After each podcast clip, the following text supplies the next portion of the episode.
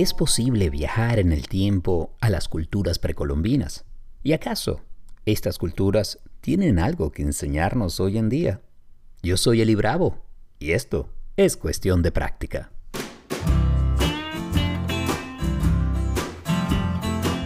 Hey, ¿qué tal? Bienvenidos a otro episodio de Cuestión de Práctica, un podcast que no pretende ser perfecto, sino humano. Un espacio para conocer testimonios, eh, historias, experiencias, enseñanzas eh, desde distintas perspectivas, desde distintos lugares eh, del mundo y con distintos marcos teóricos, con distintas maneras de entender y entendernos en el mundo. Y hoy nos vamos a acercar a las culturas precolombinas de nuestra América y que nos va a llevar el viaje de hoy a un lugar en las montañas, los Andes, cerca de Cusco, junto al pueblo de los Queros. Y será una conversación con Nicolás Paucar que estoy seguro que les va a gustar. Las culturas y las tradiciones ancestrales de nuestra América están cargadas de sabiduría y Buena parte de esta tradición eh, se perdió con el proceso de conquista y colonización y algunas de las culturas las más establecidas eh, lograron mantener no solamente sus edificaciones, sino también esa presencia en eh, la rica, potente y poderosa población indígena que logró sobrevivir.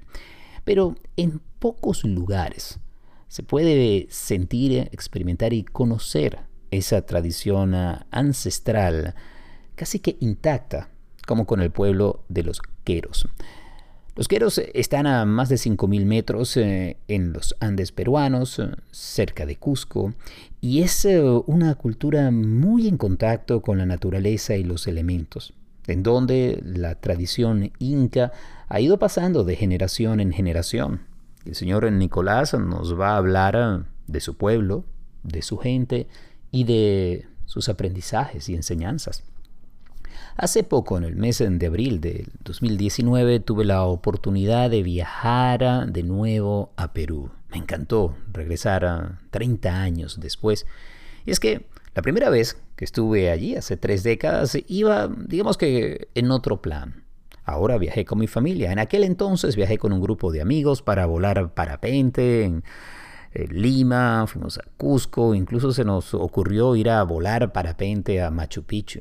Imagínense ustedes eh, este auténtico patrimonio de la humanidad, hoy en día tan protegido y porque es necesario, que visitan miles de personas. Hace 30 años era el mismo lugar maravilloso, pero sin tantos turistas y sin ninguna restricción. No podía caminar libremente entre las ruinas, eh, eran pocos los guías, eh, pocos los servicios y uno podía estar allí a sus anchas. Fue una tarde increíble en donde, entre otras cosas, eh, el grupo de amigos inventamos subir al Huayna Picchu, que es eh, la montaña contigua a Machu Picchu, con la idea de desde allí salir, despegar y sobrevolar Machu Picchu. Asunto que no ocurrió. Era una auténtica locura, las condiciones eran totalmente adversas. Solamente un amigo desquiciado, divertidísimo, peruano lo intentó. Afortunadamente aterrizó a los pocos minutos en una pieza. Nosotros decidimos eh, bajar como subimos, es decir, caminando. Pero bueno, esa es otra historia. Cuando estuvimos este año, mi familia y yo estábamos en, en Cusco, nuestro guía, Miguel, quien es de la zona, eh, nos habló de los queros con gran respeto y admiración. Hoy en día los queros eh, podemos decir que se han popularizado, ya se conoce más de, su historia, eh, se organizan eh, expediciones al pueblo de los Queros y han salido a la luz o han sido difundidos a través de los medios de comunicación pues, sus enseñanzas y tradiciones. Y esto ha tenido un impacto sobre esta pequeña población que durante siglos eh, se mantuvo separada de la modernidad.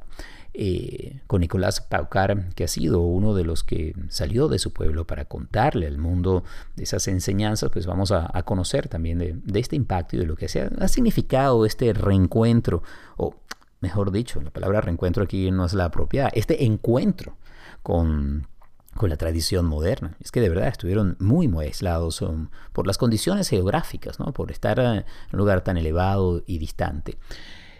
Y una de las cosas interesantes, y eso lo van a escuchar con el señor Nicolás Paucar, es que mm, allí se trabaja la tradición del chamanismo de una manera muy rica y muy profunda.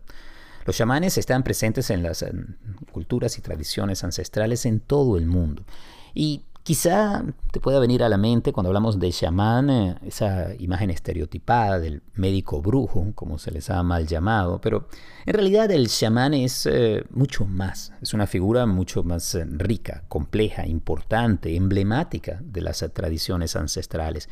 El chamán es esa persona que puede trascender planos para poder conectar el mundo de los espíritus con el mundo de los seres humanos es también en la mitología quien puede ser el portador de estos mensajes, quien puede unir lo sagrado con lo mundano, quien conoce el poder de plantas y otras medicinas, pero sobre todo es quien resguarda mucho de lo más esencial de la cosmovisión de un pueblo.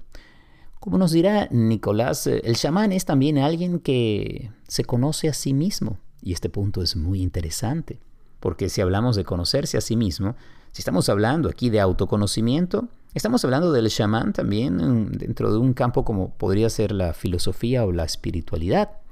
Y allí es en donde está el trabajo central de Nicolás Paucar al llevar las enseñanzas de los queros, digamos que a un contexto, a un lenguaje que podemos entender nosotros eh, en este tiempo en el que vivimos, en esta cultura en la que hemos crecido.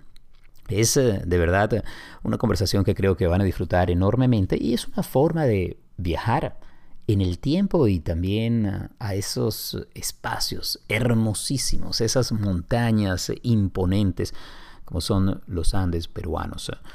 Un viaje que, por cierto, si tienen la oportunidad de realizar, se los recomiendo, porque hay en Perú y en general en todos los países andinos una riqueza muy presente que va más allá de la arqueología, de los lugares turísticos eh, y está allí en eh, los ojos de la población indígena, en esa cultura ecléctica eh, que amalgamó lo español con lo que venía de sus ancestros y de las generaciones, eh, bien sea si estamos hablando aquí del pueblo inca o si queremos salir de los Andes y nos vamos entonces ya hacia Centroamérica, lo encontramos también con los mayas, los aztecas y con muchas de las otras culturas que han sobrevivido. Y aquí el verbo sobrevivir está 100%, digamos, eh, diría yo, acertado. El proceso de conquista y colonización fue, fue muy complejo, fue muy difícil. En, pues, se pueden ver en algunos eh, lugares como un auténtico genocidio. Pero la fuerza de esa cultura, la fuerza de la cultura indígena y la importancia que tiene para la identidad cultural de todos los latinoamericanos está allí muy, muy presente. Y en Perú pues, tiene no solamente una gran potencia, sino que han logrado desarrollar como país eh, una verdadera industria del turismo y un turismo que procura ser eh, de bajo impacto, respetar, honrar y sobre todo engrandecer esas tradiciones. Así que es pues, una pequeña recomendación, si en algún momento estás pensando de uno de esos viajes a, futuro, eh, Perú puede ser un destino sin duda increíble. Hacemos una pausa, ya venimos con más.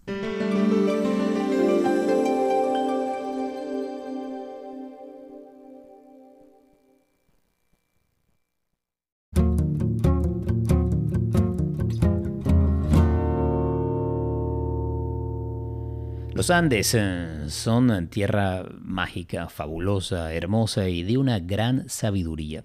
Me acompaña el señor Nicolás Paucar, él, quien es un quero de esta maravillosa etnia, esta cultura que viene desde los Andes, viajan por toda América Latina compartiendo la cosmovisión andina hablando de los códigos andinos de vida en donde el amor, el servicio y la sabiduría están presentes. Y de verdad que me encanta tenerlo en el programa para compartir con toda la audiencia. Señor Nicolás Paucar, hábleme para comenzar de, de su tierra donde nació, ¿nos podría describir ese paisaje y además cómo es el pueblo quero, patrimonio de la humanidad?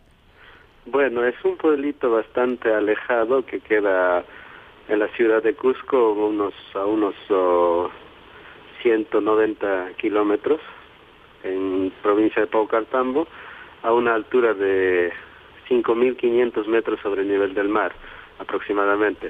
Es un pueblito donde no hay electricidad, donde no hay así concebido como lo vemos el sistema de medicina, tampoco sistema de judiciales o todo lo que es policía. no hay no hay absolutamente nada más que la naturaleza y la convivencia entre los animales y el hombre. Y así que bueno, es un es como regresar en el tiempo unos uh, unos 600 o 700 años. Cuando llegas está solo las chocitas y los animales y, y el hombre cuidando los animales. Es un lugar bastante, uh, hablando desde lo, desde lo, desde este parte del mundo, es como un pueblito muy retrasado, pero está lleno de concepciones y lleno de sentido cuando vives ahí. Mm, es que, sin lugar a dudas, como decía, hay una conexión clara con la naturaleza, pero también ah, hay una conexión importante con, con el individuo, con su esencia sagrada. De hecho,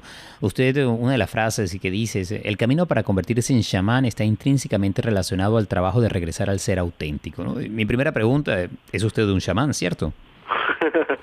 sí, bueno la palabra chamán es de alguna forma está relacionado con las personas que, que se buscan a sí mismo, pero bueno, correctamente soy un pampa misayo, que significa una especie de, de persona que se conoce a sí mismo y conoce el medio donde vive.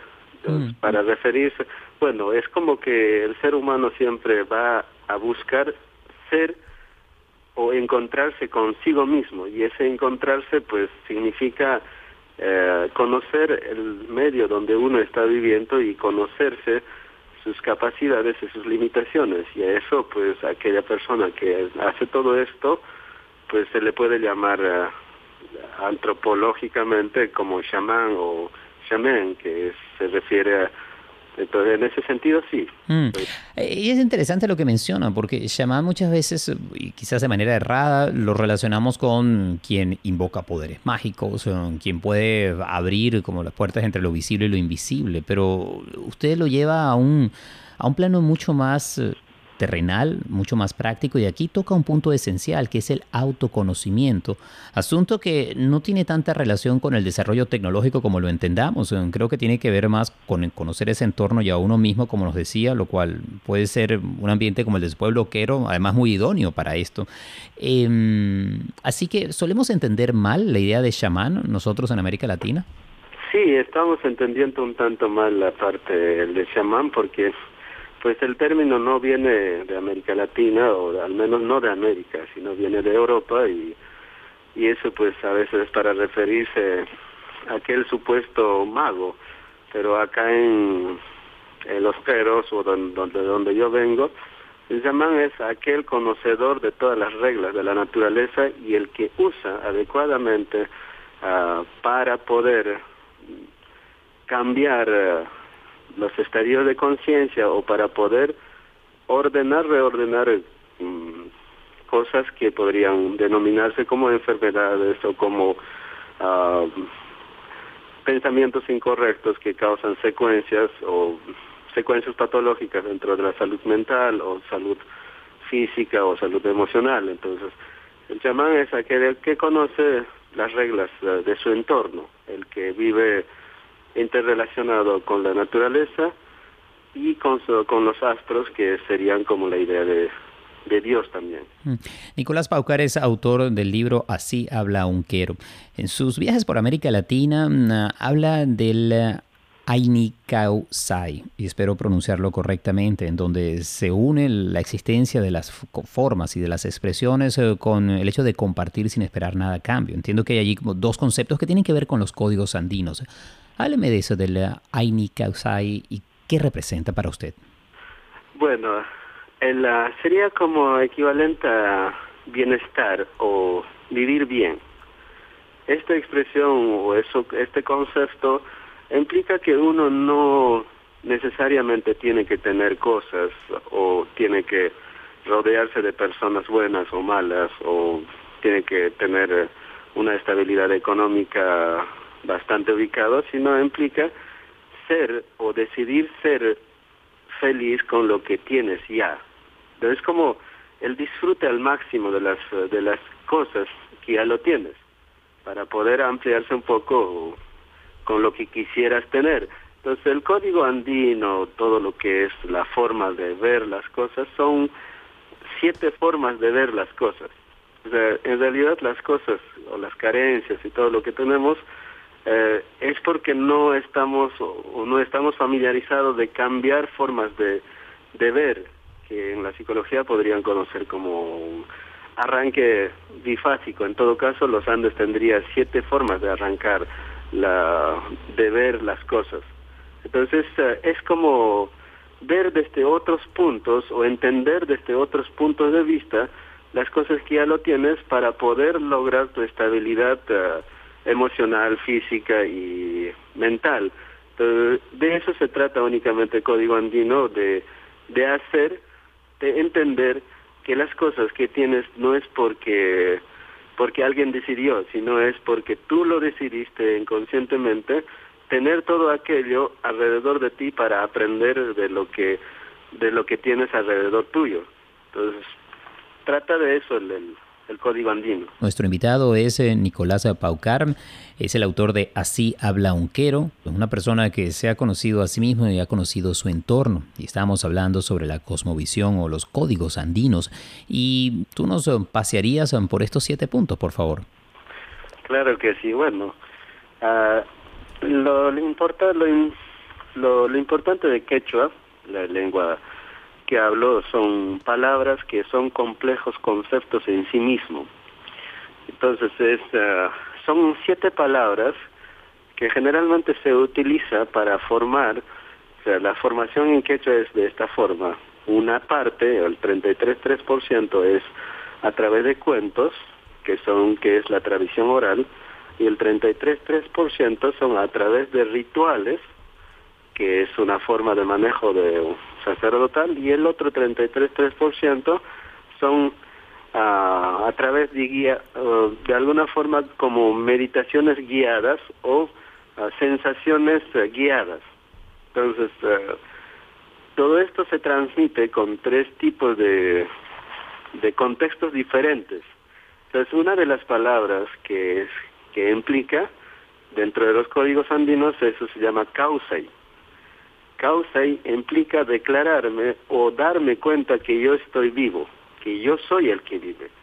O sea, a ver, es como, es, en lo verbal sería como declararme que yo soy el que estoy haciendo la, o contestando tus preguntas.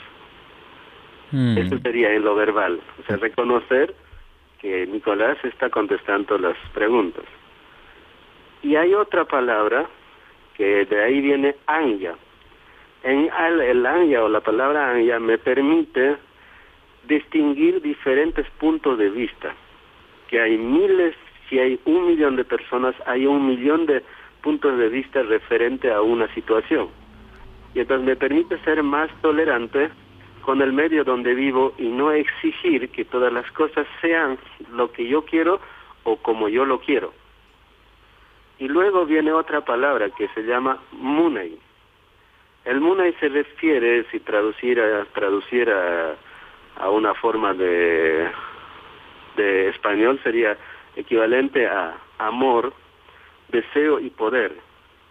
Las tres juntas en una sola palabra, que sería equivalente a empezar a amar todas las cosas o aceptar todas las cosas que están dándose dentro de una escala evolutiva alrededor mío y que todo, bueno, todo sigue, todo está en un proceso de, de, de perfeccionamiento o proceso de evolución, cosa que me permite, por ejemplo, de ya no ver sufrimientos en los procesos, sino me permite ver procesos de evolución o de perfeccionamiento. Mm. Y luego hay otra palabra que se llama yankai. La palabra yankai me permite entender la sincronicidad de las cosas o entrar en la sincronicidad. O sea, poder estar en el lugar correcto, a la hora correcta, donde tengo que estar, o darme cuenta que siempre estoy en el lugar correcto. Y luego hay otra palabra que se llama yachai, que implica saber los procesos, cómo hay un proceso físico para cada cosa. Una vez que sé el proceso físico de una enfermedad, de un gripe, por ejemplo, tengo la posibilidad de reducir el tiempo. por ejemplo, el gripe durará siete días y conozco el proceso y entonces se me permite, como al nivel de conciencia que se, que se maneja, me permite, por ejemplo, reducir a un día o menos de un día o diez minutos o veinte minutos. Entonces, aparentemente, dentro de lo del pensamiento mágico religioso sería como un mago que acabo de sanar el gripe, pero no, solo que entiendo los procesos y como entiendo los procesos, me permito reducir el tiempo. Mm, eso se aplicaría entonces eh, a procesos desde la gripe, podrían ser también otros procesos de vida. Otros procesos, mm. cualquier proceso. Entiendo. Lo que siento es que hay aquí una sabiduría que toca mucho de la psicología moderna e incluso de, nuevas formas de, entender nuestro entorno, que pueden ir ligadas del coaching, incluso tocan tradiciones milenarias orientales, ¿no? Pero, pero todo esto viene desde la cosmovisión andina. Pero háblame de esos dos puntos que faltan. Bueno, uno de los puntos es el, es el AINI, que, que se usa para referirse que, que las cosas es como una reciprocidad. O nada se elimina, sino que todo se intercambia. Todo es se va transformando en una y en otra cosa. Y luego viene el causa y pacha, que significa, es una forma de concebir la vida en el espacio-tiempo que sería equivalente a la posibilidad de, de mantener mi existencia en espacio y tiempo. Entonces, esas son formas complejas, concepciones complejas que, que nos permite que todo es complementario. Mm. Ahora, Nicolás, aquí estamos hablando de la cosmovisión andina y tu pueblo, los Quero, siempre han tenido esta visión del mundo. Aquí estamos hablando de una enseñanza milenaria. Estamos hablando de la cosmovisión andina, especialmente lo que es la cosmovisión quechua. Los quechuas, recuerde que más o menos tuvieron una, una cultura bastante pujante y tecnologías que hasta hoy en día no son comprendidas. Si te si has dado un salto en Perú, pues vas a encontrar piedras que pesan más o menos 3000, tres digo 300, 400 toneladas que es imposible de conseguir en este tiempo de levantarlo o construir Sacsayhuamán o Pisa o Ollantaytambo, entonces, uh, pues se manejó conciencia bastante alto, ya estamos hablando de hace 500 años, que fue de alguna forma aplacado o silenciado. Y es la primera vez que estamos hablando del tema, o al menos nos hemos atrevido a hablar del tema, y porque necesitábamos de alguna forma a dar de alguna forma el mensaje de decir que vivimos, que tenemos que vivir en una estabilidad con nuestro medio donde vivimos, el, pues solo es como para decir, vivamos un poco más uh, cómodo uh, con nuestro medio. Mm, que es algo que pude sentir. Mi viaje a Perú, estuve en Cusco, pude viajar por distintos lugares, fue a Puno y una de las cosas que siempre me llamó la atención es... Eh, la forma, como había un profundo respeto a una naturaleza que, bueno, lo veían así los incas, eh, lo veía el pueblo quechua, es una naturaleza sagrada, en donde estaba el ser humano como parte más de esa naturaleza, no como un ser separado de ella y en último caso que podía someterla. ¿Es así? Sí, es que de todas maneras eh, somos parte de ella hablando desde lo bioquímico y no estamos separados de ella y entonces nuestro único, de alguna nuestra única forma es evolucionar en ella, con ella, y entonces una de las cosas que vengo diciendo, hablando, es el respeto a la naturaleza o el medio donde vivimos y para poder generar nuestra estabilidad física y emocional, porque de lo contrario pues tendremos uh, problemas con nuestro medio donde vivimos.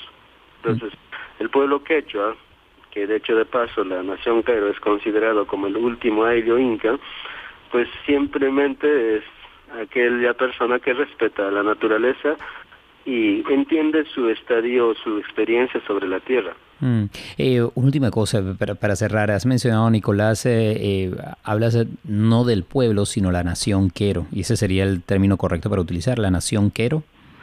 Sí, por ahora es la son cinco comunidades que se han formado en una, en una pequeña nación dentro del Perú. Entonces, por ahora es como decir la nación Cairo, como nos, como nos dice la, desde lo antropológico. Mm. Nicolás, ha sido un placer conversar contigo. Gracias por estos minutos. ¿eh? Es un placer, más Gracias.